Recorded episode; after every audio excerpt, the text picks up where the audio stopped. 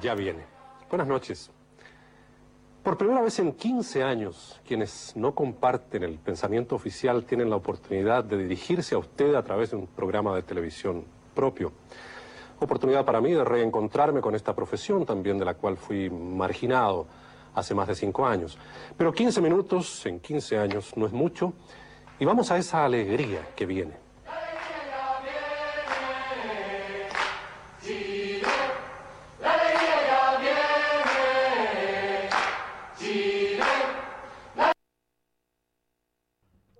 Muy buenas tardes, estimadas auditoras, estimados auditores. Cuando son las 18 horas pasadas, las 18 horas en Santiago de Chile, damos inicio al programa del día de hoy de Sin Restricciones y partimos de una forma excepcional. Partimos escuchando la voz del célebre locutor, comunicador Don Patricio Bañados, que, como decíamos más temprano, en una ironía del destino, dejó de existir durante el día de ayer, en pleno proceso electoral. Don Patricio Bañado, elegimos esa cuña, eh, fue quien dio inicio a la célebre campaña del no para el plebiscito de 1988, que abrió las puertas para la democracia acá en Chile, que fue el inicio del fin, al menos nominalmente, de la dictadura militar, y que después, lastimosamente, misteriosamente o inexplicablemente quedó también fuera de lo que él mismo pregonó, la alegría que venía. Soy Luis Miguel Ratamales, le doy la bienvenida a todos ustedes. Partimos con Sin Restricción el día de hoy y me acompaña mi amigo Jorge Araya. ¿Cómo estás, Jorge? Hola, Luis Miguel. ¿Qué querés que te diga? Estoy profundamente emocionado. Eh, a mí me golpeó, me golpeó saber que falleció Don Pato Bañado para mí, un amigo, ¿eh? y eso que nunca lo conocí, nunca hablé con él personalmente, pero día a día lo escuchaba, por ejemplo, en Radio Beethoven. Ah, tengo, claro. tengo en mi memoria los programas que hizo, por ejemplo, Omni. ¿ya? O sea, un, tema que, que, está tan recurrente, de, tanta chantería que se habla, él lo transformó en, un, en una investigación periodística. Eh, bueno, la franja del no, como olvidarlo. El minuto millonario. Y, antes, claro, yo aquí lo estuve buscando. Él, él hacía un programa que acá lo tengo, por ahí lo tenía anotadito. ¿ya? Eh, un, programa que era algo así como el gran jurado. Ahorromet, eh, claro. Claro. Y, yo me acuerdo de que mm, tuvo un, participante que se hizo re famoso, que era un cabro chico, que le decían el quecosaurio. Que era un niñito como de 10 años que le preguntaban cosas de paleontología y se las sabía todas. ¿ya? Y, y, la relación con el, con el animador, en este caso, con Don Pato, extraordinaria. O sea, yo me acuerdo de ahí un concursante que participó con el Greco. Eh, que sabía todo sabía todo lo, que tenía relación con el greco. Bueno después fue medio polémico ese concurso pero claro no, que después vino un millón para el mejor y se fue otra, esa con, con, Jaime Miranda ese pero eso era otra cosa ya. Probablemente. Bueno pero estamos hablando de, Don, Pato Bañado. de Don Patricio, Bañado, Patricio Bañado. un personaje una autoridad en la comunicación chilena. Este señor se hizo, eh, a ver, ¿cómo? No, no, que se haya hecho, sino que ya era conocido. ¿Sabes tú que para la transmisión de la BBC de Londres en español del Mundial de 1966, la voz oficial fue Patricio Bañados? ¿Y sabías tú que después del exilio lo vivió en los países, lo que se llama ahora Países Bajos, en Holanda, y donde, bueno, él trabajó entonces en la BBC de Londres, trabajó en la radio y televisión holandesa.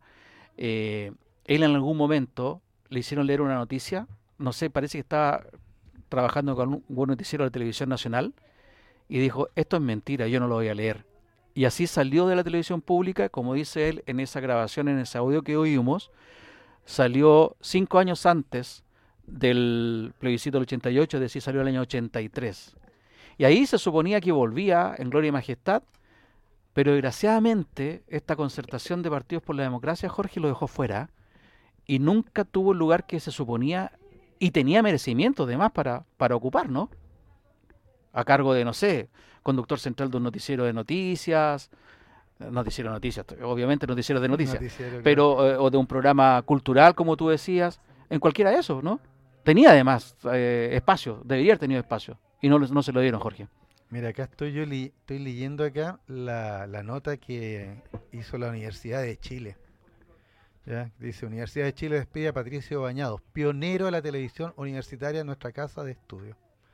¿Te fijas? Y varias de las cosas que tú estás señalando acá.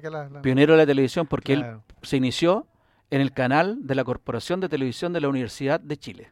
Así se llamaba lo que es ahora Chilevisión, ¿te acordáis? Claro, claro, claro. Aquí estoy leyendo, dice, bueno, aquí tengo algunos datitos que yo tomé. Él nació en 1935, él tenía 87 años. 87, o sea, ya, podríamos decir, claro, con esa edad. Igual a mí me golpeó y me sorprendió. Es como que uno esperaría que... Yo espero seguir escuchándolo en Radio Beethoven, no sé si ya si, si, eso va a ser posible o no, no, sé, pero pero era ya la voz característica en, este último tiempo de, esa, de esa radio que incluso se acabó y después la resucitaron. Salió, no alcanzó a estar un año fuera del aire y, volvió, gracias a Dios. y él fue uno de los importantes eh, impulsores en, que la radio BTFM se mantuviera. La única radio que, que habla de, que tiene música clásica actualmente. Y a mí me encantaba escucharlo en un programa particular de Radio Beethoven, donde él siempre leía cuentos de Santiago, eh, Santiago Amil, ¿te acuerdas? No, no Santiago Amil, perdón. Eh, Santiago en 100 palabras. Santiago en 100 palabras. Y siempre leía y lo comentaba y entre medio contaba su anécdota y tú te das cuenta la cultura del hombre, la prestancia, no sé, pues sea eh, un hombre de mundo y, y, y, al mismo tiempo tan humilde. Acá tenemos hartos comunicadores, últimamente no vamos a entrar a, apelar a ninguno, pero que han, ido para allá, han estudiado, han hecho, han hecho tal nota, etcétera, pero ninguno ha tenido la prestancia. ¿ya? Y la, mira, la palabra que ocupó una, una colega mía acá, integridad. Integridad. O sea, ese es el periodista, ese es el periodismo que uno espera, es el comunicador que uno quiere escuchar. ¿Ya? es el hombre que, que, que, solo con su presencia inspiraba ya eh, respeto, pero no, no, respeto, sino que inspiraba credibilidad. Eso, credibilidad. ¿Te fijas? Entonces, mira, ahí ya tenemos a nuestro amigo Mauricio Rodríguez, lo saludamos, gracias por acompañarnos Mauricio. Estamos hablando de don Patricio Bañados Montalva, porque fíjate que me enteré también que era variante de, del expresidente Eduardo Frei. Hola, ¿cómo están? Bien, gracias. Bien, con pena, con lata. Sí, lo que estaba escuchando yo hace un rato eh, acerca de Patricio Bañado. Me acordaba, si no me equivoco, él tenía un programa también, que no sé si lo alcanzaron a mencionar, que el, el, eh, el Mirador, ¿o no? Sí, claro, el Mirador, en Televisión Nacional. Claro, cuando, cuando retornó la democracia, él tuvo, eh, tenía el show de los libros y él tenía el, el Mirador. Y también teníamos al, al pintor, ¿te acuerdas? El artista visual. Nica, Nicasio, Nicasio Antunes, claro, Que fue director del museo. Exacto. Bueno, el, en el caso de, Patricio Bañados, como tú dijiste, yo creo que lo mejor lo, que mejor lo define justamente es lo íntegro que fue el hombre. Y, y, también fue intachable, porque tú mencionaste que él era primo hermano del presidente Eduardo Frei Montalva y jamás hizo uso de esa condición para sacar algún provecho laboral, por ejemplo, la, la, la, cuña, digamos, la tan, claro. tan eh, acudida cuña. O podría haber sido miembro de la, de la DC, pues, agarrar su tajae. O miembro, por ejemplo, del Consejo Nacional de, Televisión. También. ¿Por qué no? Hubiera estado de sobra, tenía méritos de sobra. Como dije hace un rato, recuerda que estuvo en la BBC de Londres, cuando, digamos, todavía tiene un prestigio enorme la BBC de Londres, pero en ese tiempo era aún más prestigiosa, ¿no? Sí, acá estoy viendo, mira, él estuvo en la BBC en 1966. Ah, mira, de, hecho aquí está muy bonita esta reseña, pero voy a tomar algunos datos nuevos. Dice, pionero de la televisión chilena, dice, eh, fue condujo los primeros magazines informativos como Primer Plano, 1961, y Chile TV, 1962, ambos en el canal 9 de la Universidad de Chile. En el 62 fue el presentador de la primera transmisión del discurso presidencial que se realiza cada 21 de mayo. En ese minuto era Jorge Alessandro Rodríguez el presidente. Ajá.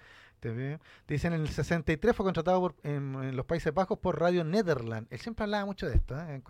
muchos de sus recuerdos de eso. ¿ya? Y en el 66 la BBC de Londres. Ya estuvo en la agencia informativa de Estados Unidos en Washington DC 1968, en Radio Suiza Internacional 1972 y en la televisión española 1974. Oye, espectacular. Trayectoria. O sea, claro, y acá llega a Chile y como me escribió por ahí un amigo común de nosotros, Miguel Espinosa, le dieron el pago de Chile. Así nomás es, desgraciadamente. Estamos, estimados auditoras y estimados auditores, haciendo, partimos con la efeméride. Estamos dedicando este primer bloque a la efeméride que Jorge preparó en relación con la muerte de don Patricio Bañados. Mira, acá está lo que tú señalas, lo estábamos acordando. Dice, mm, a su regreso a Chile en plena dictadura, fue marginado a los medios de comunicación, pero participó esporádicamente en programas de televisión nacional como presentador del gran jurado Ahorromet. Ese es que no es verdad. Claro. Y era, era, era espectacular porque metía la cuchara, comentaba, o sea, era un hombre culto. Sí. No era un conductor nomás así que hacía la pasada, no, no, las preguntas. me acuerdo que a mí me impactó mucho y de ahí, de ahí que no se me olvidó nunca la imagen de él de, de, un Patricio Bañado. ¿Te fijas? El informativo dice 60 minutos entre 1977 y 1978. Tele 11 y UCB Televisión. ¿Ya? Y por supuesto dice el hito de su carrera fue en 1988 cuando se convirtió en el principal rostro de la campaña del no, con lo que partimos hoy día. Así es, con lo, tremendo recuerdo de un Pato Bañados, ¿verdad Mauricio? Tú no, bueno, pero hay un desacato directo a la dictadura, eso fue lo que lo marginó eh, derechamente cuando no quiso leer un comunicado, una noticia de la forma en que le pedían que la leyeran cuando había una concentración en el Teatro Caupolicán, que precisamente el orador principal era Eduardo Frei Montalva, y eh, le, trataban de obligar a que leyeran esa noticia en términos del lenguaje de la dictadura. Están reunidos ahí grupos extremistas que están por el no a la constitución que se está proponiendo, etcétera, y él lo leyó de otra manera. Y a la eh, dijo que no podía leer eso como estaba, a la salida lo estaban esperando y chao. La ironía del destino que dije hace al inicio esto, Mauricio, Mauricio lo detalla ahora. Ironía del destino. Él, tiene su principal hito eh, en el evento de la Constitución aún vigente, que ayer estábamos en un proceso por eh, terminarla, reformarla, acabarla, después nos vamos a referir a eso, y él se va en, justamente en el día en que se está tratando, se está discutiendo ¿Qué pasa con la constitución vigente que a él le significó la salida de Televisión Nacional o de la televisión chilena? Bueno, yo alcancé a verlo en algunas entrevistas que le hicieron en la red. Eh, un par de, bueno, las últimas dos, entrevistas incluso creo que se, las dio ahí en la red en este programa Mentiras Verdaderas. Y ahí comentó algunas de esas cosas. O sea, una fue esa, ya el tema de, que no puedo leer esto, ¿no es cierto? Ya que aquí lo encontré, tengo el dato acá. ¿ya? Eh, y la otra fue que cuando llegó la alegría, ¿no es cierto? Estuvo trabajando en Televisión Nacional, de repente eh, le dicen hasta aquí llegó, 2005, muchas gracias, hasta luego. El caballero incomodaba. ¿Y sabes por qué incomodaba? Por su integridad. Ese es el tema. ¿Alguno de ustedes escuchó en algún momento alguna queja de él respecto a este trato que recibió? Eh, queja no, pero, pero sí extrañeza, o sea... Pero sí lo expresó y lo dijo transparentemente. ¿Ah, sí? Sí, hay varias entrevistas hace un, en distintos momentos han salido respecto de, del pago de Chile, ¿no? que así se lo planteaban y él explicó lo que iba pasando y por qué, más o menos los términos que ustedes están diciendo sobre, sobre eh, la importancia de la ética en el periodismo. Exacto. Acá tengo lo que tú señalas, Mauricio. ¿eh? Aquí está lo de, dice el Teatro Copolicán, previo al plebiscito de Constitución de 1980, lo que querían que leyera. Lo voy a leer primero. Cito acá, comillas han actuado reconocidos grupos marxistas animando con sus arengas a la población. Y luego ha hecho uso de la palabra el expresidente Eduardo Frei Montalva, repitiendo las mismas monsergas que se le conocen de hace años y que llevaron al país al comunismo. Eso es lo que le pedían que leyera. ¿Ya? Y y él entonces dice, yo leí entonces la noticia sin decir todas esas cosas. Leí, dice, desde hace unas horas está reunido en el Teatro Copolicán la oposición, dentro de lo cual han habido varios grupos folclóricos animando la reunión y ha hecho uso de la palabra el presidente Eduardo Frei Montalva. Eso fue lo que él leyó. y eso como, dice, ¿ah? eso, como dice Mauricio, causó incomodidad que al final a la salida lo estuvieron esperando y lo despidieron. Está expulsado el canal, cuenta él, dice que le dijeron terminado. Y él dice, ya, si yo me voy, la gente va a preguntar por qué y yo les voy a decir por qué. ¿Te fijas? Entonces dice, tras una reunión entre los directivos, decidieron no echarlo del canal. Pero después de un viaje a Inglaterra, a su regreso a Chile, nunca más volvió a presentar el noticiero. No leyó más las noticias. Y tiempo después lo removieron. Ya, o sea, lo, o sea, no fue al tiro. Lo pusieron en el congelador. Claro, pues. Estamos, estamos en los años 80. Así que aquí está la, la, historia. Creo que también era pariente del ministro Bañados. ¿Se acuerdan del ministro Bañados en la Corte Suprema? Y por el lado del papá, claro. Creo que era primo hermano también de... Claro. O primo del papá, Porque de hecho, por, de hecho por lo que yo leí, el papá de él también tuvo una, una importante trayectoria política, fue ministro, estuvo en, los gobiernos. Ah, o sea... En los gobiernos radicales, dijo Jorge. y... No, pues Jorge Alessandri, por lo que estuve leyendo. ¿El papá en el, gobierno? Bueno, por lo que tú estás diciendo, el, el, hombre entró como a los 26, 27 años, entró a los medios de comunicación, al canal de la Canal 9 de la Universidad de Chile. Claro, porque lo que yo estuve leyendo acá, él entró primero a estudiar Derecho a la Chile. Y al final, fíjate, terminaba hablando de él como periodista, como locutor y como presentador. Bueno, en aquella época muchos de los que se iniciaron en los canales, los que después iniciaron Televisión Nacional, también eran venían del mundo del derecho. Pedro Carcuro, por ejemplo. Claro. Y, eh, eh, en la universidad, no sé, pues tenía buena pinta, buena adicción, ya, y estaban empezando, ¿te fijas? Entonces, todo dado. Era rubiecito. era, era dijecito, diría una tía, claro. claro. Oye, don Patricio Añado, ¿qué quieres que te diga? Por, Dios que lo vamos a echar de menos. Yo lo voy a echar mucho de menos, sobre todo sus comentarios, su historia. Un hombre cultísimo. O sea, e, él por ahí, en otra entrevista que le estuve leyendo, comentó lo siguiente. Él dijo que era, había tenido una buena vida. Dijo, había sido una vida feliz. Ah, entonces, tú, una pura señora, sus hijos, que incluso él humildemente dice, no sé por qué me quieren tanto. es simpático el hombre. Y ahí comentaba cosas como que tuvo la oportunidad de estar en el Taj Mahal, estuvo en el Coliseo de Roma. O sea, ¿dónde no anduvo? ¿Qué no conoció? Realmente, él, él, un agradecido de la vida. Pese a que la vida, o no, no la vida, pese a que la gente, por Dios, la gente que, que, que es, como dice, si la envidia fuera tiña, decía mi abuelito, es veleidosa la gente. Andaría tiñosos. Lo que pasa, Jorge, que, que en, la, ¿Qué quiere que le diga? en la época que vivimos, con la globalización, todo es tan cerca. La gente que va a Europa se demora 14 horas y está en Europa y tenemos vuelos para casi todos los países de Europa, vuelos directos, sin escala. En los 60, cuando este caballero viajó a, a la radio Netherland eh, y cuando estuvo en la BBC, se viajaba, habían pocos aviones, los pocos que habían eran muy caros, capaz que se hubiera viajado en barco y no era tan fácil estar allá, era todo muy mucho más lejano, entonces que fue un afortunado, claramente fue un afortunado para, para haber tenido esa oportunidad de estar en Europa en aquellos años y haber trabajado en aquellos medios de la forma en que lo hizo y ser tan exitoso. O sea, qué bien por, por don Patricio que ha dicho que tuvo una, una buena vida.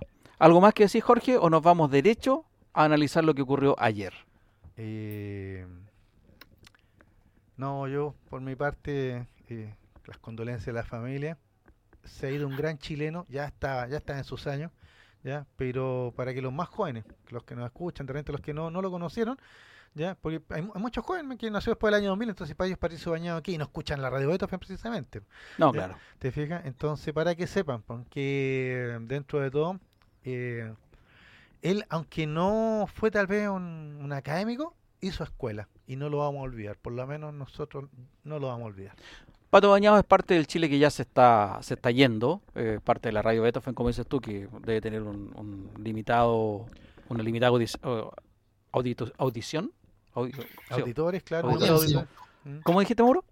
Audiencia. Audiencia. pero muchas, gracias, Muchas gracias. Oye, acá nuestro amigo Miguel Espinosa dice que recomienda la entrevista que la misma Radio Beethoven le hizo. Dice que está en YouTube. Gracias, Miguel, la vamos a buscar. Eh, yo insisto, yo no lo conocí personalmente a él, nunca, nunca tuve la posibilidad, si no hubiera, hubiera acercado a, decirle gracias por todo.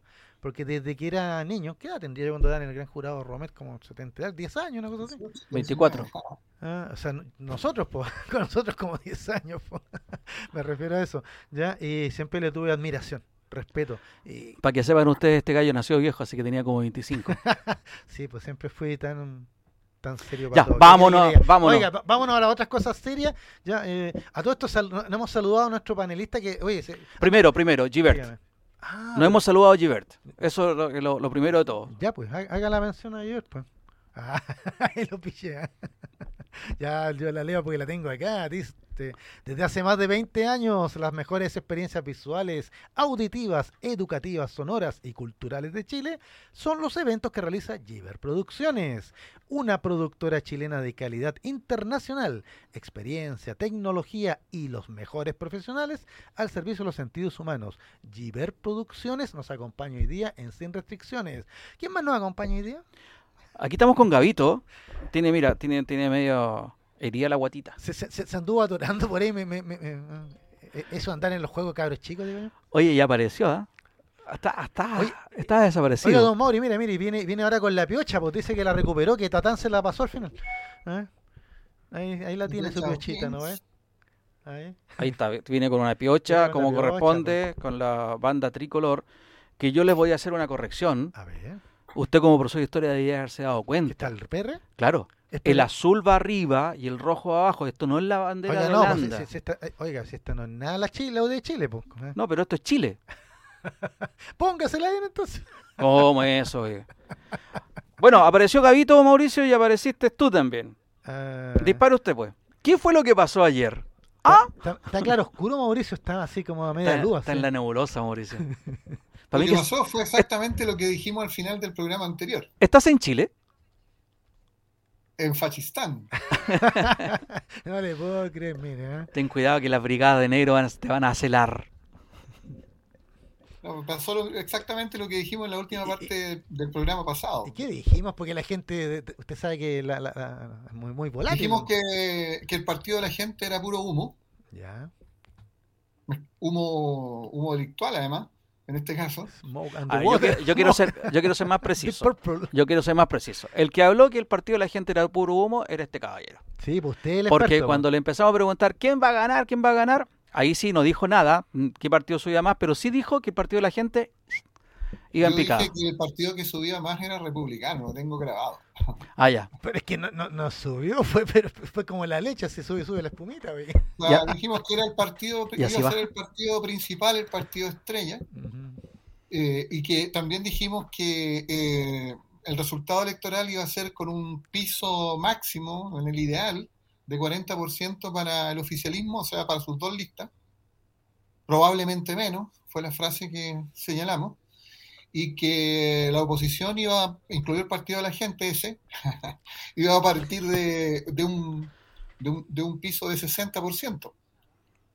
Ahora, eh, de todo lo que señalamos al respecto, creo que en donde nos quedamos cortos, porque no lo mencionamos explícitamente, es en que eh, la oposición iba a lograr eh, la cantidad de votos necesarios para vetar en las dos instancias constituyentes que, hay ahora que se agregan, que son el, eh, el Consejo propiamente tal, donde están, van a estar los convencionales, estos nuevos elegidos, donde el derecho a veto se, ocurre, con, ocurre con tres quintos, ¿no? Y sacaron tres quintos. Incluso en este momento, desde hace algunas horas, tienen dos tercios, porque se mm. cayó un, un, eh, un, eh, un, electo, una electa de, del oficialismo y lo reemplaza eh, su contendor republicano, por lo tanto tiene instancia de veto también en, la, en la entidad final que va a zanjar cualquier discrepancia con los bordes que no se haya solucionado en la Asamblea. Es decir, lo que no mencionamos es no es que la oposición fuese a sacar, a llegar al poder de veto, que eso era bastante predecible, ya se decía, sino que ese poder de veto lo alcanzara republicano solo. Exacto. Lo cual, lo cual eh, por supuesto que le otorga el control y el poder total del proceso constituyente a ese partido, no a la, a la, oposición, lo tiene solo ese partido el poder de veto en todas las instancias que, que siguen. Tiene 23 entonces ahora, ¿no? ¿Verdad? Sí. 23 consejeros. Claro, recordemos que... No, tiene 33. Eh, ¿Los republicanos? La oposición, tiene 3 quintos. Sí, no, pero los republicanos creo que tienen 23. O sea, por, por, sí solo los republicanos pueden vetar lo que sea, porque para eso se requieren 21. Sí. Recordemos que es el Consejo de Expertos, no sé cómo es, Comité de Expertos, Consejo de Expertos, el que tiene, Comité de Expertos, el que tiene que presentar una propuesta de texto constitucional eh, tres meses después que se hayan constituido. Se constituyeron el 7 de marzo. Entonces el 7 de junio tiene que presentar la, propuesta, que es la fecha en que estos consejeros elegidos ayer se convocan. y ellos tienen que trabajar entonces en, en, base a la propuesta que entrega el comité de expertos. Y es por eso que es muy importante quien tenga la capacidad de vetar.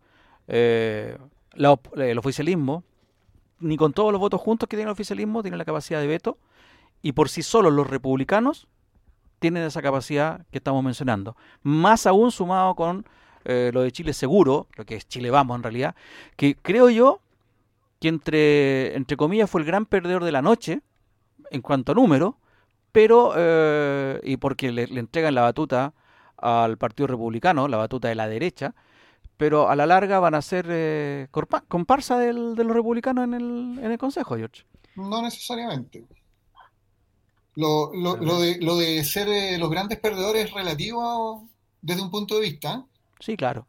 Porque se convierten en, eh, en el factor clave para el caso de que la estrategia que es la única posible para, para el oficialismo, que es la argumentación y la negociación, pueda ser atendida por, si puede ser atendida por alguien para hacer mayorías y romper ese veto que tiene republicano, es con la, es con el, es con la centro derecha. Con Evópoli, con Renovación Nacional y con la UDI. Ellos puede, ellos tienen, son la niña bonita, tienen la llave de, con quién eh, negociar, aliarse y llegar a acuerdos. ¿Tú crees, Jorge, que Chile Seguro va a llegar a arrimarse a los comunistas, por ejemplo? Estaba pensando, mira, en un mundo ideal, ingenuamente quiero creer que la derecha de Chile Seguro va a ser una derecha más democrática, o lo que ellos quieren mostrar. Y por ende hay más puentes comunicantes o más pasos comunicantes entre esa derecha. Ya estamos de vuelta en el segundo bloque de Sin Restricciones, correspondiente al día de hoy, 8 de mayo del año 2023. El Día de la Madre en, otra fecha. ¿Ah, sí? Bueno, el Día de la Madre el próximo, el 14, pues, el ah, próximo domingo. Oye, bueno, estamos con, estamos con Jorge Araya, con Mauricio Rodríguez, que está conectado, eh, en forma remota, eh, comentando al estilo de Sin Restricciones lo que ocurrió ayer en, la, en el tsunami de republicano que sufrió, sufrió Chile. Eh, y que bueno, para algunos no fue tanta sorpresa, como dice mismo Mauricio, para mí sí fue sorpresa que hubiera tanto, se sabía que podía ganar los republicanos, pero tanto así como tanta avalancha, no. Aquí tenemos algunos auditores que ya están eh, comentando, por ejemplo, Clara Araya, una auditora permanente, que la, la saludamos a Clary, nos dice, el resultado era predecible, estoy convencida que los grandes perdedores son los centros, y lo pone entre comillas. Cayó la cortina sobre Renovación Nacional, la UDI, DC, PR y el PPD. Pero para la derecha fue peor porque habían, se habían adjudicado el triunfo del rechazo. Nosotros nos mantuvimos a pesar de quienes llamaron a anular el voto. Estamos vivos, pero ahora ojalá por fin despertemos y dejemos de lado los egos partidistas y personalistas. Definitivamente murió la concertación y Chile vamos. Me quiero colgar de esto, de lo que dice Claria Araya. Eh, cuando ella habla de los centros, y curiosamente la UDI está al centro. ¿Te das cuenta que la UDI era el partido del Opus Dei, mm. el partido conservador, el partido antidivorcio, el partido antiaborto, el partido que, que avalaba las violaciones a los derechos humanos, que justificó, que sostuvo fue el partido gubernamental durante la dictadura. El partido de la constitución del 80, pues el fundador, el ideólogo de la UDI, Jaime Guzmán Errázuri, es, es y ahora aparece. No solo la constitución, sino que fundó el partido. Aparece más moderado que los, que los republicanos. Mauricio, ¿está ahí? Sí. Ajá. Meta la cuchara nomás, por pues, don Mauricio. Usted ¿Qué me dices tú, ¿qué me dices tú Mauricio? Que la, la UDI aparece como los más moderados en relación a los republicanos. Es que republicano es la extrema derecha. Pues. Así que, ¿eh? Pero, pero eso, eso, eso no, es, no es casual, o sea, eh, obedece a un proceso que se ha dado al interior de la UDI también, donde efectivamente se ha verificado un, un verdadero cambio generacional. Aquello que se habla de estilo Macaya, que, ha sido polémico incluso dentro o para algunos sectores de la UDI, que se dice que es un estilo, porque es más dialogante, es más abierto, es más adaptado al siglo XXI, mm. que ha espantado a, los sectores más eh, conservadores y ortodoxos. Más, duros de la, de la UDI, probablemente algunos de esos efectivamente se han ido republicanos, mm. pero hay, una, hay un cambio en el tono eh, de, la, de la UDI, también en Renovación Nacional, por ejemplo, con, con Chalper. Entonces, mm, yo no leería tan, tan, tan, eh, tan gruesamente eh, las variaciones que se han producido en esa derecha. Y yo creo que eso les ha permitido efectivamente hacer un desplazamiento hacia, hacia, el, hacia, hacia el centro. Esos son liderazgos interesantes que han mostrado consistentemente un cambio respecto de la generación de los coroneles que eran aquellos a los que tú te refieres, Longueira, Chadwick, Jovino Novoa, etcétera. No, esos son del siglo XX, claramente. Jorge. Mira, escuchaba a Mauricio y alcancé a ver las noticias de la tarde y sale Chalper, Lo, entrevistan y me, gustó la actitud del hombre, porque él señala de que ellos van a hacer un consejo ahora del partido. ¿ya? ¿Y por qué? Porque dice, porque nos dimos cuenta, ya no, no, no con esta última elección, sino que con, todo el proceso que, que, ha habido, dice, nos hemos dado cuenta ya que cuáles son nuestras ideas, cuáles son nuestros principios, cuál es nuestra ideología, o sea, ¿en qué nos diferenciamos? ¿Cómo la gente puede saber esto es lo que defienden e, e, este partido, esto es lo eh, que, lo que ellos creen? ¿Te fijas? Y ahí entonces, en el fondo, eh, al, tan honestamente, digamos, al hacer esa autocrítica, en el fondo simplemente él, él, eh, explicó, sin decirlo, ¿ya?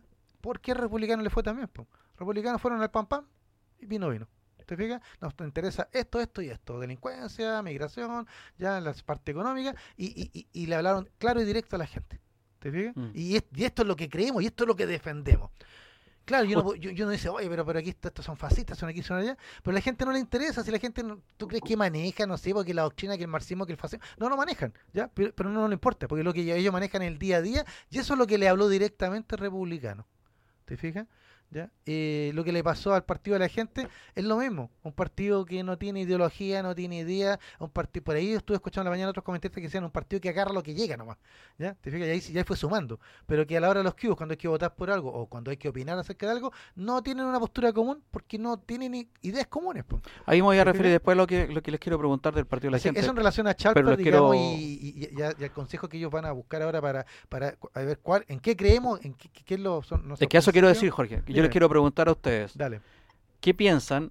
Si este, este es un voto permanente de la sociedad chilena, la sociedad chilena definitivamente se volcó a la extrema derecha o obedece a la veleidad de, de la dualidad estar, estar en oposición al gobierno. Porque recordemos que esto fue un plebiscito prácticamente al gobierno, como lo fue los dos plebiscitos que vivió Piñera. Estando en el gobierno la derecha, la gente votó mayoritariamente por posturas más progresistas en los dos plebiscitos. Y estando en el gobierno Boric, la gente votó casi en forma exacta, de la misma forma en septiembre y ahora en contra del gobierno. Entonces la pregunta, ¿qué creen ustedes? ¿Es una postura estable la gente, como dices tú, Jorge, que habla de la, de la, del asunto de la ideología o qué sé yo? ¿O es solamente una cuestión del momento que es la veleidad hacia el gobierno de turno? Mauricio. No, yo no usaría la palabra veleidad, eh, porque estoy procurando no usar palabras que adjetiven al electorado, como lo, hizo sistemáticamente, por ejemplo, la izquierda después de la derrota de septiembre, que una de las explicaciones que al día siguiente más proliferaba era que el defecto, el problema, el atributo negativo eran de las personas, del electorado, que eran ignorantes, fachos pobres, etc. Entonces se trata de evitar todo tipo de adjetivos porque en realidad lo que hay ahí es una sociedad política eh, que tiene particularidades y en este caso una que define, hay varias, varias características que definen a la sociedad eh, política chilena, que una de ellas es eh, precisamente el, el, el, el vaciado ideológico, el modelamiento institucionalista, es decir, de, parte de, la socialización que uno vive en el modelo, en donde más bien empieza a, comportarse en todos los campos, también en el político, transaccionalmente, es decir, como un consumidor que tiene un, o un televidente que tiene un control remoto y hace rating, algo que no le gusta muy fácilmente. Eh, y creo también que hay un problema de oferta, o sea, desde hace bastante tiempo que la oferta política eh, es, de, es, de, es de mala calidad, es decepcionante, en muchos casos pero si no la oferta, también la gestión. Por lo tanto, yo creo que hay una, capacidad de reacción que es bastante eh, instantánea, pero que, no es eh, espontánea, sino que es reactiva también. Hay, algún grado de, de, acción por parte del electorado que es reacción a la oferta. Y eso hay que analizarlo, porque si, si uno centra todo el análisis en las veleidades, en la volatilidad, en lo oscuro, en lo endógeno, en lo no inexplicable del, electorado, lo que termina eh, haciendo o lo que está haciendo es buscar explicaciones eh, que no van a pasar por la autocrítica nunca. Bueno, no es mi pega hacer la autocrítica. La, pregunta mía es qué piensan ustedes. Mira, a ver, ¿cuál es la pregunta? no, si tú piensas que estoy deseando, ¿no? Es como, los concursos, sí. ¿Cuál es la pregunta? Para ganar tiempo. O los, los debates, ¿ya?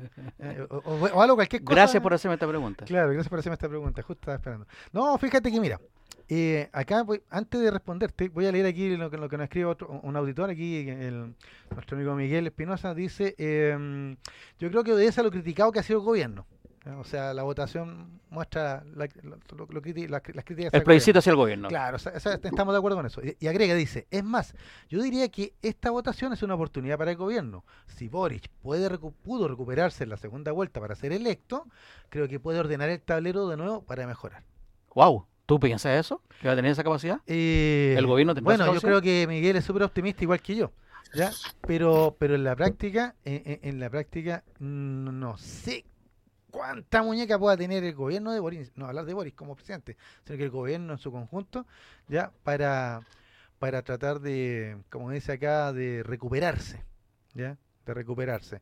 Eh, lo habíamos comentado, Mauricio lo había señalado en otros programas anteriormente, eh, eh, estos últimos gobiernos todos han adolecido de eso, de que después de, determinado evento se acabó el gobierno. ¿Te fijas? Mm. ¿Ya?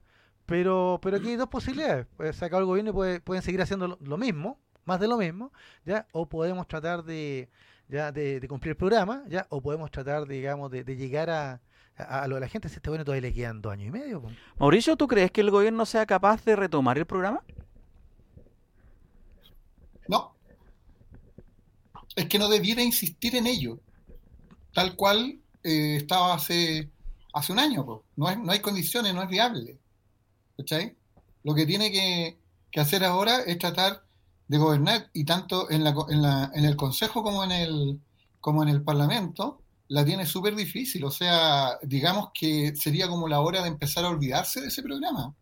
Así de simple, porque ya no hay condiciones objetivas ni subjetivas para, para el programa de grandes transformaciones que se, que se instaló tal cual está escrito y fue dicho en el Boris candidato, sobre todo de primera vuelta, y en, en los meses iniciales del gobierno. O sea, eh, y de hecho, el discurso de ayer que dio el presidente, eh, en su término, tiene un mensaje súper claro. O sea, dice que eh, su misión histórica es detener este péndulo que se viene dando en la sociedad chilena y que al golpear en un lado y otro con cada vez más radicalidad, dice él, lo único que hace es afectar a los sectores más frágiles, más vulnerables, y que su rol histórico es hacer una gestión que permita estabilizar ese, ese, ese péndulo. Y estabilizar ese péndulo simplemente es posible a través de intensificar el giro que él venía dando. Eh, primero hacia eh, la moderación del socialismo democrático y hoy día hacia prácticamente la única posibilidad de maniobra que le queda al oficialismo, que es llegar a acuerdos con otros sectores. Por eso que Camilo Escalona plantea la incorporación de la democracia cristiana al gobierno, cosa que yo creo es bastante discutible en su utilidad práctica, porque claro. Mm, si, aún si uno dijera ya, no pesa nada, pero tiene un efecto simbólico, ese efecto simbólico no sé si es muy, eh, muy potente, digamos, para resolver un problema de esa característica. Mauro, pero eh, siguiendo... Y, yo creo que el, tema es el que decía al principio, o sea, el único diálogo posible es con eh, los centros derecha y la estrategia, una constitución mínima y la gobernabilidad eh, del país para terminar los dos años y medio. O sea, de aquí busco dos cuestiones. Una, que el gobierno prácticamente, dijo Mauricio, se olvide del, programa de gobierno. Pero lo otro que les pregunto, eh, por lo que estoy escuchando, Mauricio, debería empezar a tender puentes de plata para como dijiste tú, de tener este péndulo que cada vez se, más, se va más a los extremos, para salvar también al centro, que hacía mención nuestra auditora, eh, y salvar a la centro derecha. Porque también eh, quedó muy mal parado Renovación Evópolis de los tres. Evópolis fue el que quedó peor parado.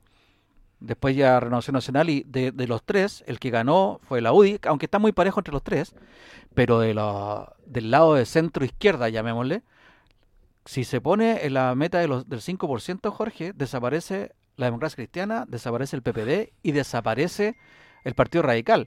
La democracia cristiana y el PPD hace 30 años eran los partidos de gobierno del presidente de turno.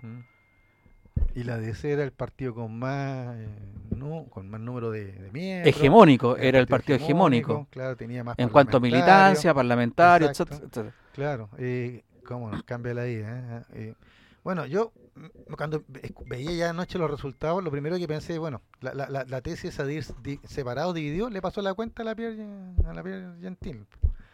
¿Ah? ¿Te acuerdas? Que se habló tanto de que era, eh, se habló tanto de la unidad. Claro que después de la batalla todos son generales, pero, pero era, eh, yo creo que era algo predecible. ¿ya? así que por ese lado. Ya lo que señala Mauricio tiene toda la razón, o sea, el, gobierno, ¿cuál, ¿con quién tiene que negociar, hablar o discutir ahora es con la derecha y punto? Una derecha que, ganó el 4 de septiembre con el rechazo, ahora vuelve a ganar. Lo único que cambió fue, que, sorpresa para ti y para mí, que yo esperaba, no sé, por 6, 7 republicanos y resulta que el republicano arrasó. ¿ya? Pero insisto, ¿por qué arrasó? Porque el partido de la gente eh, claudicó, ¿ya? La, gente no, le compró. ¿Sabes yo creo que dónde se cayó el partido de la gente? Por ejemplo, cuando llegó a la, propaganda, llegó a la Pamela Giles. Tal vez mucho ahí no le hizo clic, ¿no? No, no, no, no, no, no, no computaron eso por una parte. Eh, el tema de, porque no creo que en un, en un, par de días el tema de la candidata narco le haya hecho tanto daño. Sí, es posible. Tú, dices que en un par de días sí podría haber sido tan así, tajante que el tipo que iba a votar por, por, por el partido de la gente termina votando por republicano. Sí, porque es un tema hipersensible de la seguridad. Si fue un, un, un, condor en ese ámbito, pero piensa también que el golpe de gracia a la prueba se lo dio el día anterior o dos días antes el banderazo ese de Valparaíso. Entonces sí, hay hechos hipersensibles las campañas. razón, claro pueden darse por eso. Pero yo creo que el partido de la gente se venía pudiendo desde hace mucho tiempo. Acuérdate que se partió el año pasado la bancada, se fue la mitad de sus parlamentarios del mm. partido. Eh, entonces viene presentando fallas desde hace mucho tiempo y por eso que yo no le ponía fichas porque es un, partido que por varios aspectos, empezando por las características de su candidato, es, es insostenible. Y eso es lo que, lo, que, lo que fue pasando. Entonces llegó al momento del hecho eh, terminal este, eh, este hecho fulminante, debilitado, ya se venía descomponiendo, era un, era un partido insostenible, porque, eh, y el sistema lo expulsó, como, como, como en Espinilla, porque es, es, es, un partido político que no es político, es una bisagra para cualquier lado. Ni siquiera es un, partido, instrumental. O sea, es, un partido que por existir se niega a sí mismo. Entonces no, era sostenible simplemente. E-, era una realidad virtual entonces, porque se juntaban, hacían sus, sus cabildos, sus cosas por internet, por Zoom, ¿no? era, bastante pintoresco. Ah. Aquí hay algunos comentarios de, auditores que nos están escuchando. Jaime Rey dice, política ficción, gana unidad por Chile en los constituyentes, nadie decía el triunfo del gobierno de Boris. Dirían que ganó las ganas de cambiar la constitución. Culpar a Boris de este fracaso y no a la soberbia, a la soberbia de la izquierda es seguir cometiendo los mismos errores. Pato Redamale nos dice, ojo con la desconexión de la izquierda con lo que es importante para la gente común. La percepción del chileno común no es lo que persigue la izquierda nueva. Y hay un auditor que no se identifica que nos dice, al contrario, el gran perdedor es el ciudadano que espera cambios en salud, educación, pensiones. En diciembre, el diciembre gana, en diciembre gana el rechazo y se consigue lo que vino a hacer la derecha, que es bloquear los cambios. Ahí hay una, hay dos auditores que hablan cosas justamente contradictorias entre sí. Y Clara Araya eh, reafirma, dice, no olvidar que los plebiscitos o elecciones durante Piñera eran con voto voluntario. Sin embargo, con Boric el voto es obligatorio. Son dos grupos humanos muy distintos. A propósito del voto obligatorio. buen tema. Mauricio, eh, ¿te ah. llamó la atención la cantidad de votos blancos y nulos? Sí, sobre todo de votos nulos. Por lo mucho que eran. Por lo mucho que eran, eh, una, un comportamiento electoral irracional. por, lo mucho que, por lo, muy, por lo tan grande que fue un comportamiento político irracional. Porque mucha, mucha de esa, eh, eh, mucha de esa votación es de izquierda, de izquierda dura. Y en definitiva, en lo, en lo que se va a traducir en la práctica, es en que en el 7 de diciembre va a tener, vas a terminar optando por la constitución del 80 tal cual está ahora, con las reformas de 2005 de Lagos, o por la que se redacte de manera adversa en, una, en esta asamblea en las condiciones en que quedó. Entonces, un, porcentaje de aquellos nulos, si hubieran votado por cualquiera de las dos listas oficialistas, probablemente habría eh, otorgado a las listas oficialistas el poder de veto. Eso es racional.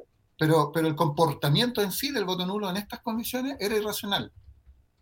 Eh, y tiene esa consecuencia, eh, el jaque, que no sé si es jaque mate, pero que podría serlo. Yo creo que tiende a ser jaque mate, si esas son las alternativas. Una, eh, si el proceso no se entrampa, se empata y se tiene que terminar cortésmente, porque Chile no es capaz de llegar a acuerdos, ni siquiera en una instancia que se dio de estas características, las opciones van a ser una, una constitución moderada, eh, en el mejor de los casos, digamos, desde el punto de vista de esa gente, y, y o la constitución actual.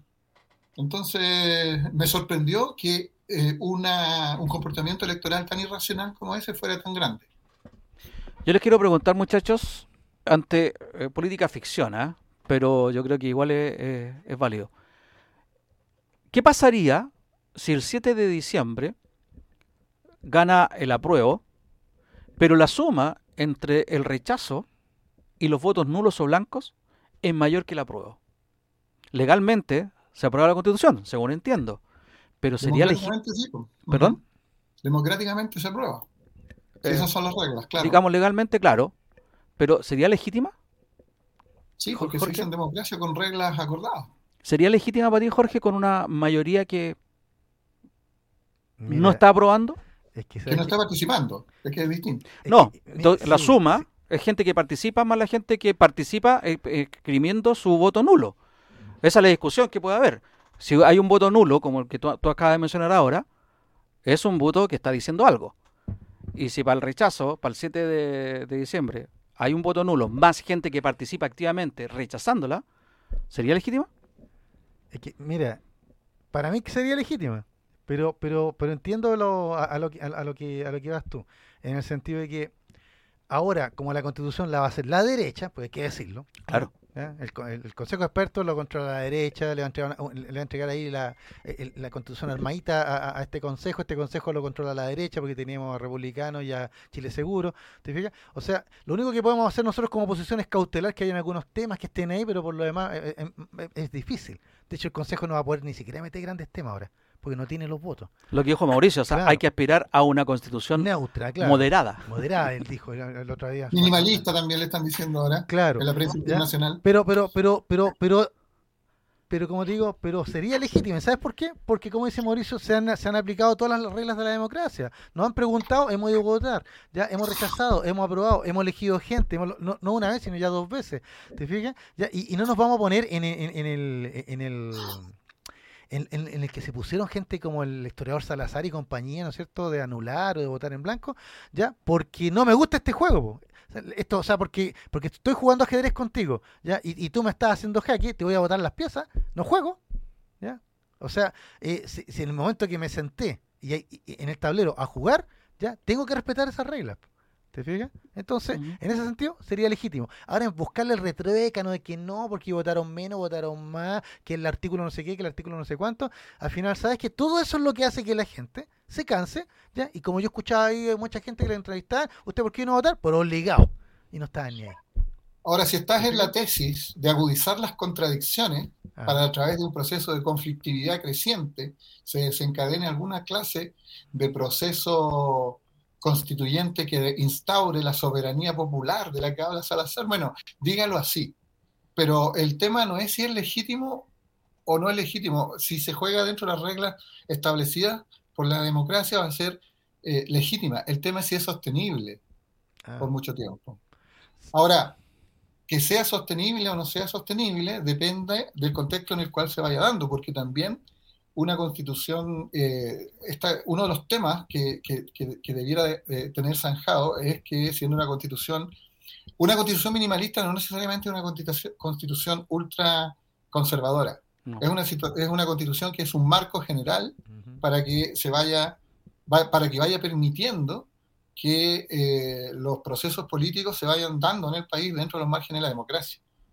Eh, y en ese sentido, ese juego lo va a jugar mejor siempre el que eh, esté eh, representando mejor los intereses mayoritarios. Pues esa es la tarea de las fuerzas políticas.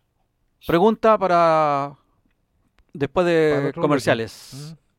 Con el este tsunami republicano, ¿estaría en juego la democracia como la hemos vivido en los últimos años? Vámonos a los comerciales. Gracias a Giver, desde hace más de 20 años, las mejores experiencias visuales, auditivas, educativas, sonoras y culturales de Chile son los eventos que realiza Giver Producciones, una productora chilena de calidad internacional, experiencia, tecnología y los profesionales al servicio de los servicios de los sentidos humanos. Vamos a comerciales a través de radiohoy.cl, también estamos a través de YouTube y del canal 194 de Sapin TV. Vamos y ya volvemos junto con Gavito. Ya estamos de vuelta en el tercer y último bloque de Sin Restricciones, el día de hoy 8 de mayo de 2003, el día post-tsunami republicano. Y estamos acá gracias entonces a Gilbert Producciones, 20 años de experiencia tienen los muchachos de GB Producciones en capacitaciones, eventos artísticos, eventos musicales. Cualquiera que sea su evento, www.gibert.cl. Había dejado una pregunta en el aire, Jorge. Si acaso ustedes creen que este triunfo eh, avasallador de la extrema derecha puede significar un cambio en la democracia como la hemos vivido en los últimos años. George. Ah, sin llorar. Sin llorar, que no, que me picó algo en el ojo. Mira, el, yo le hablaba fuera del aire, ¿no es cierto?, del realismo político, la real política, como decía Bismarck.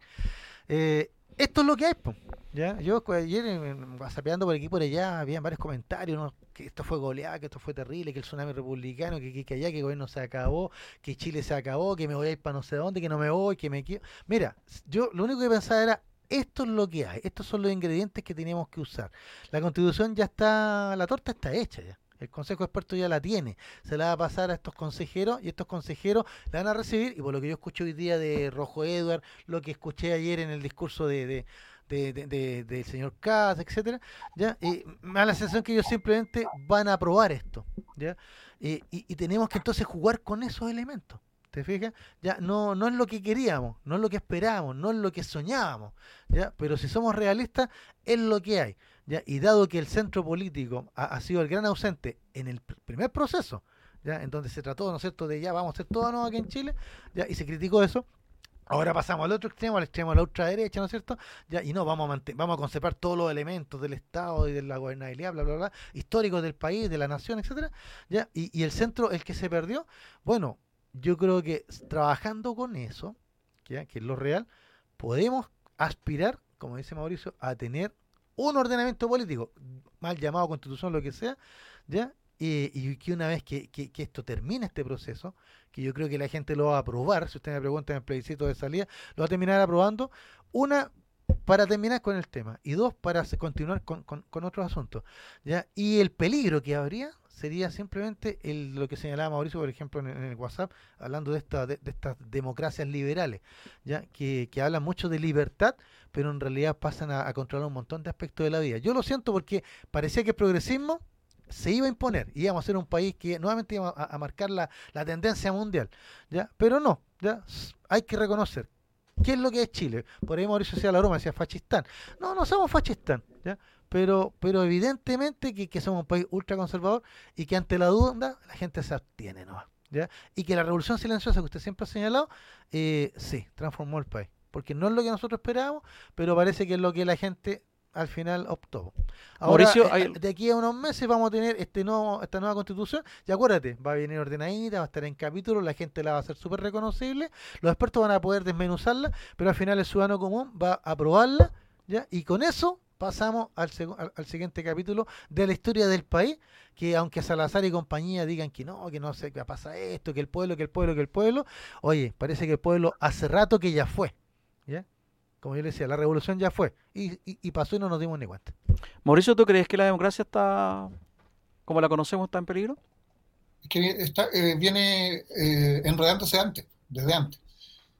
Eh, pero lo que yo creo es que sí podríamos estar en dirección hacia una tendencia que es más global, que es la proliferación de las democracias y liberales, que está pulsando, eh, es una pulsión que se ha visto en Estados Unidos con Trump, en Brasil con, con Bolsonaro, en Hungría, etc.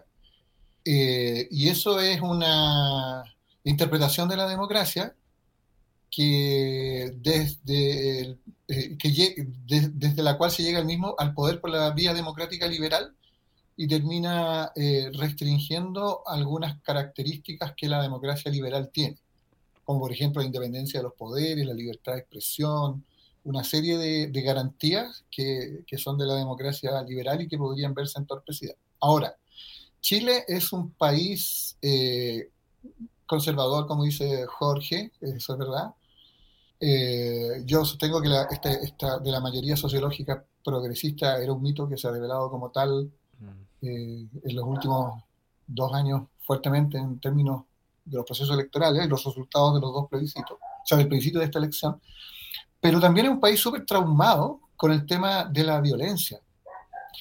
Le importa tanto la inseguridad y se le achacó tanto, tanto a, la izquierda y al, proceso anterior y al estallido social eh, esas cargas y esas responsabilidades que yo estoy absolutamente seguro que el inteligente camino que viene recorriendo el Partido Republicano, eh, en ese camino ya han visto claramente que no pueden exponerse a cometer la clase de errores que significaría aplanar a, las minorías en la convención, eh, por lo menos en este momento mostrar posiciones talibanas respecto de muchos temas, ni usar un lenguaje agresivo, y de hecho lo estamos viendo. Han aparecido nuevos rostros en el mundo republicano en torno a Kass que ha abierto los juegos, como por ejemplo a Rau, o quién fue, eh, o quién es el, eh, el experto constitucional que tiene en el comité técnico, que son personas que son reconocidamente, por una parte, brillantes, por la otra, eh, dialogantes, en el caso del experto que tienen en el comité de expertos. Y yo creo que, eh, y lo han hecho explícitamente, lo hizo Casa en su discurso, hace una oferta de, desde la base del respeto a sus valores, principios, que son aquellos que, su, que tiene que decirle a su base dura actual, eh, de no cometer los mismos errores que eh, cometió la izquierda en la convención eh, anterior, pues cuando pasó a la planadora la mayoría, lo que llaman todos el paradigma, el paradigma extingo. Aquí los acuerdos los ponemos nosotros y si les gusta, les gusta y si no les gusta. No, la gente rechazó eso y si lo hacen los republicanos van a perder también la adhesión que en este momento, en este momento tienen.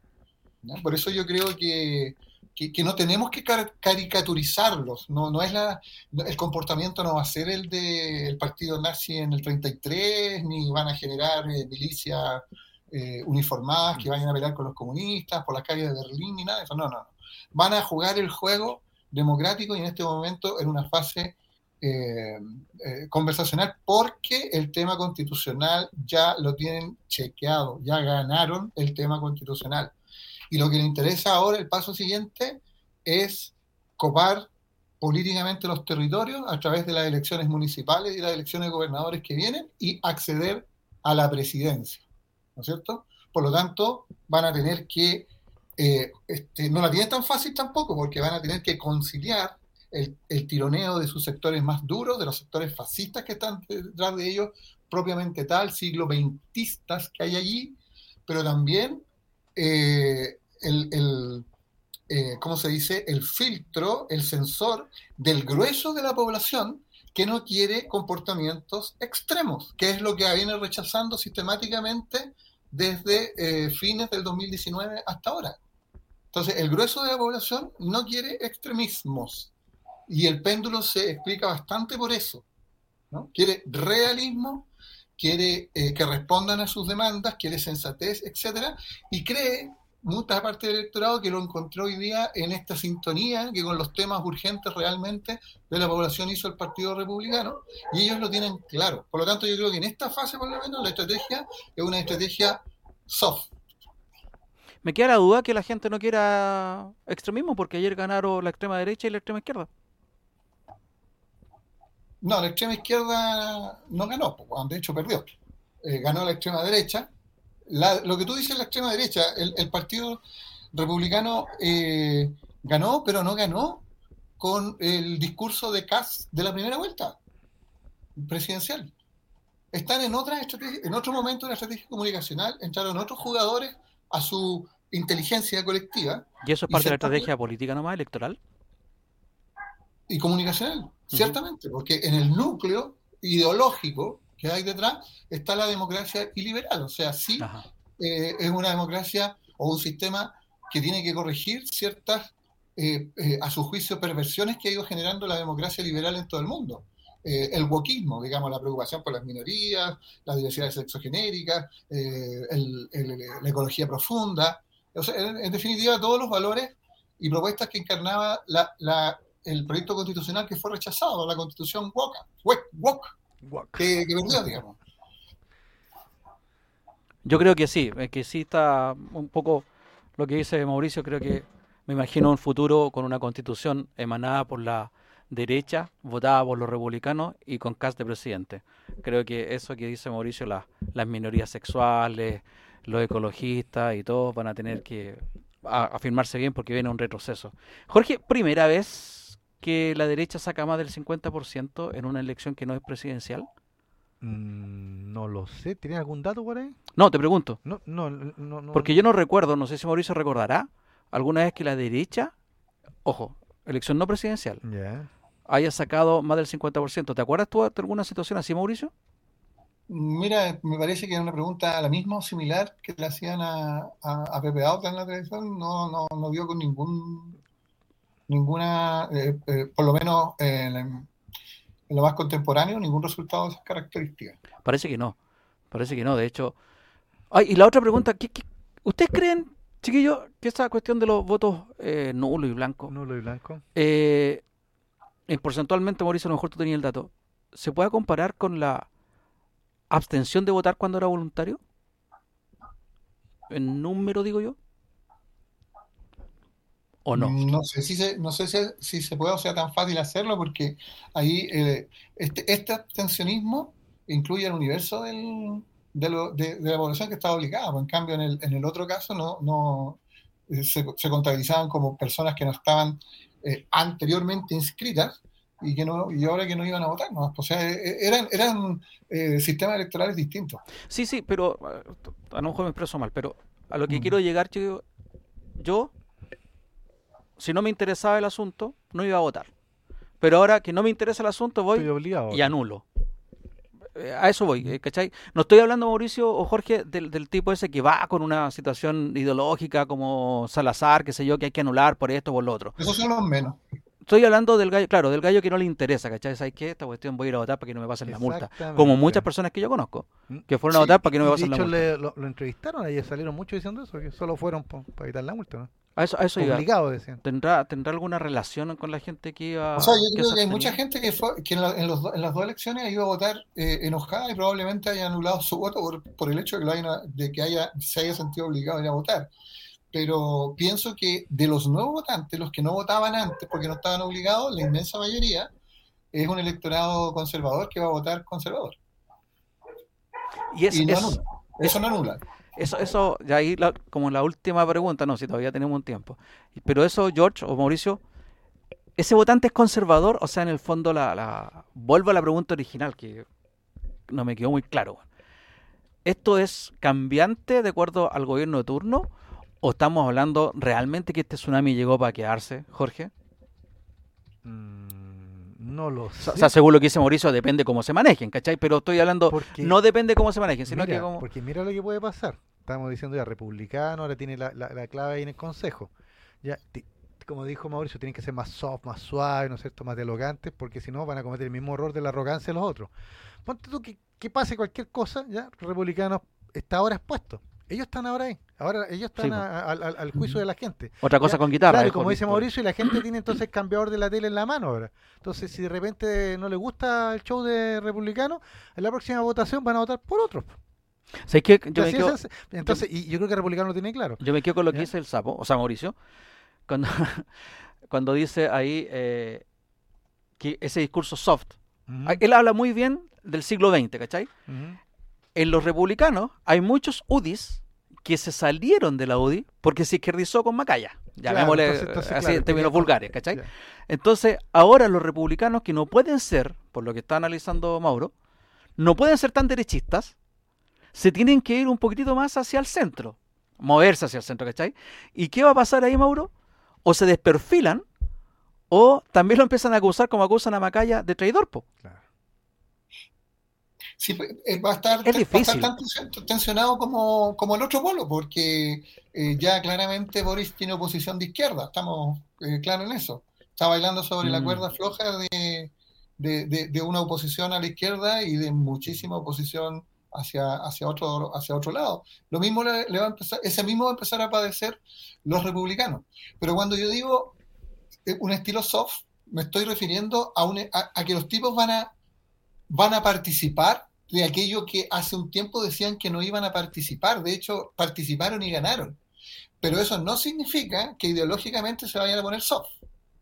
Lo que sí van a mostrar otros estilos de liderazgo que generen más tranquilidad y confianza respecto del diálogo del extremismo, del trauma con el extremismo.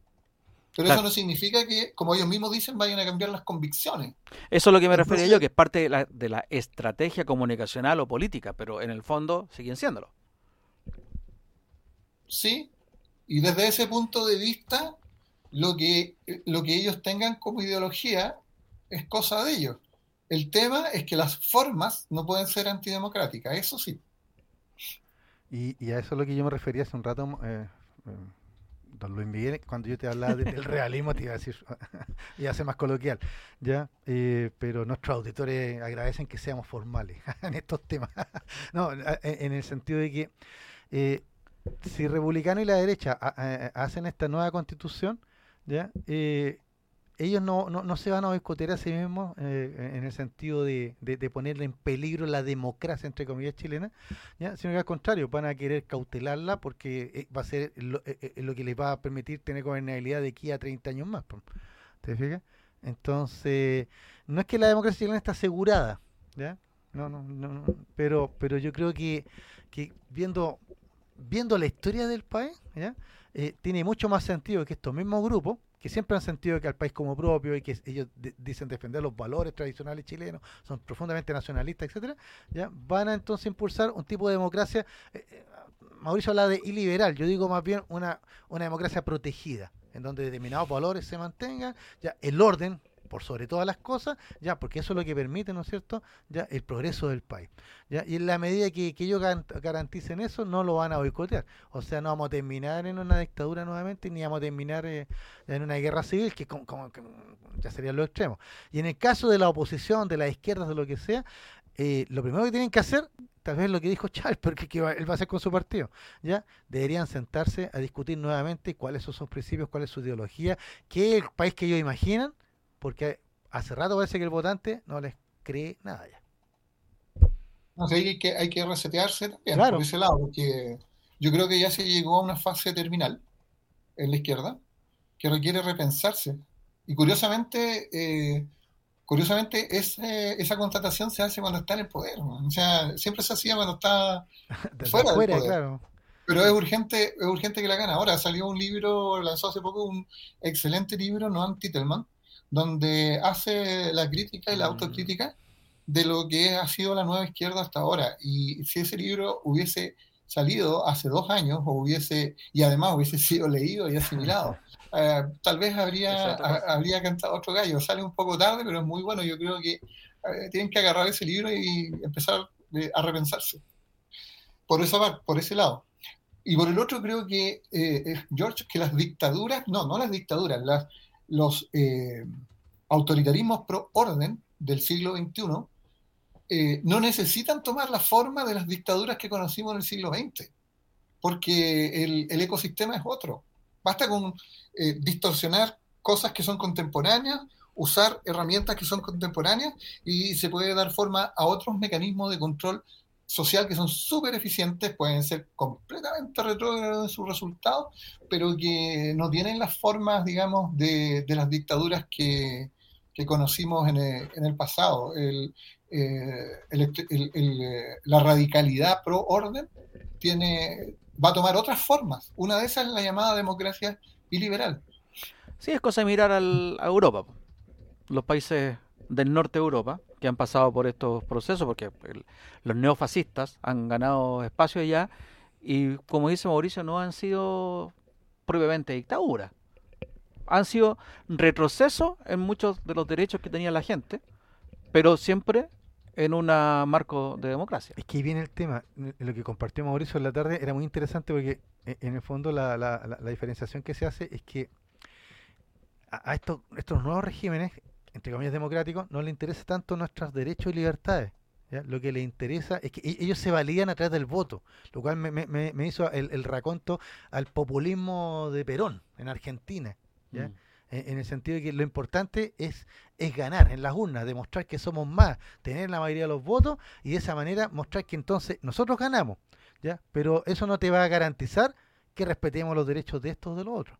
Simplemente no, no, no, no eh, simplemente al, al, al, votar y, y, ganar, ¿no es cierto?, en esa, en esa elección, estamos, estamos siendo democráticos. ¿Te fijas?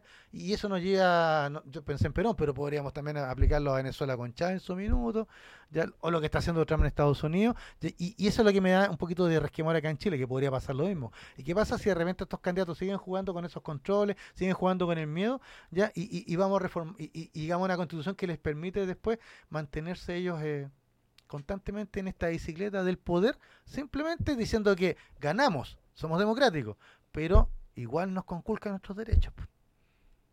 Bueno, siempre se ha dicho también, acuérdate. Ese sería un tremendo retroceso. Que todo va a depender.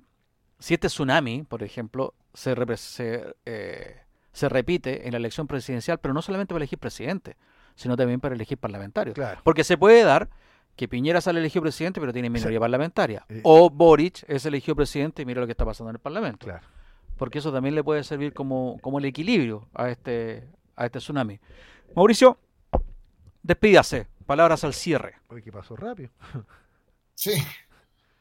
Eh, bueno, todo lo que dijimos hoy día me parece que tiene un carácter provisional. lo, sensato es que siga decantando el proceso eh, político chileno, pero sí que experimentó cambios estructurales, se polarizó, se polarizó, y por lo tanto los actores eh, van a tener que tomar decisiones y seguramente van a tener que adquirir formas nuevas, formas nuevas. Eh, y la sociedad, eh, yo creo que mayoritariamente no es de ultraderecha ni es de ultraizquierda, no tiene un centro que la represente, se acabó eso, y eso es lamentable, es complicado, puede ser eventualmente contraproducente, pero me parece que el que lea mejor esa realidad va a ser el que no va a tropezar con las mismas piedras de estos últimos dos años en su estrategia. Y en ese sentido van a ser efectivos. Y ojo que, que, que, Republicanos ha sido súper efectivo porque eficiente, porque en poco tiempo ha implementado un plan en donde sus resultados han sido óptimos desde el punto de vista político y electoral. Y, y en el otro sector al revés. Eh, nada, pues aún tenemos patria, ciudadanos, ¿no es cierto? ¿Ah? Todavía eh, seguimos en el juego, el tablero está ahí.